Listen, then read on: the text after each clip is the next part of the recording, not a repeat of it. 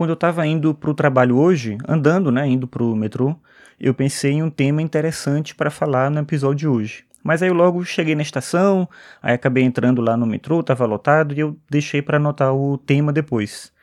É, e é importante dizer aqui que eu anoto os possíveis temas para o podcast no Keep, o aplicativo lá do, do Google, que serve para tomar notas e tal. Então eu uso ele no celular e deixo as notas ali de possíveis temas ou tópicos para eu poder falar no podcast. Enfim, depois, quando o metrô estava mais vazio, eu desbloqueei o celular para anotar o tema, só que eu já tinha esquecido completamente do que eu queria falar. Mas eu esqueci assim, tipo mesmo, não tenho a menor ideia nem do contexto, nem agora que eu estou gravando eu consigo lembrar qual era o tema. E aí parece estranho eu contar essa história em um episódio que tem como título Os Benefícios do Esquecimento. Mas é que, tentando lembrar sobre o que, que eu queria falar, eu acabei me lembrando de uma outra coisa, que foi um livro que eu já li faz tempo e que fala, dentre outras coisas, sobre memória. O nome do livro é Subliminar: Como o Inconsciente Influencia Nossas Vidas.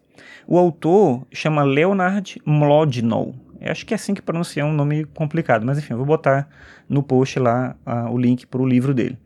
Tem um capítulo do livro que ele fala sobre memória e esquecimento, especificamente, e ele cita uma série de experimentos que foram feitos para mostrar como a memória não é aquilo que em geral a gente pensa que é.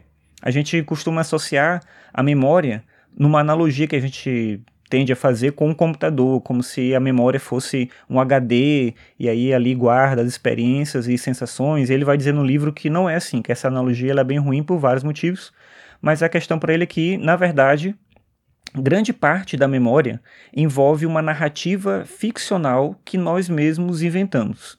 Como a gente não consegue reter tudo o que acontece com a gente, mas a gente quer acreditar que é possível reter essas informações, a gente acaba juntando aos fatos que a gente lembra as nossas expectativas. E a gente cria um misto de imaginação e realidade o tempo todo.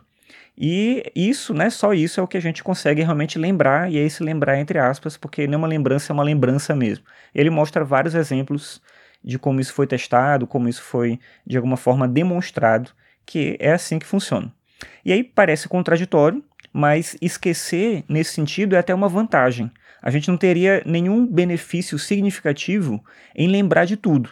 E por isso nós adquirimos essa capacidade é, evolutiva de uma memória que não extrapola aquilo que a gente precisa. A gente lembra o rosto das pessoas próximas da gente, a gente consegue identificar um risco potencial às nossas vidas, a gente sabe distinguir um alimento saudável de um outro que é ruim, e isso por si só já devia bastar. Só que hoje a gente tem mais coisas para lembrar do que a gente precisa, talvez até do que a gente aguenta, e isso não é exatamente culpa da memória.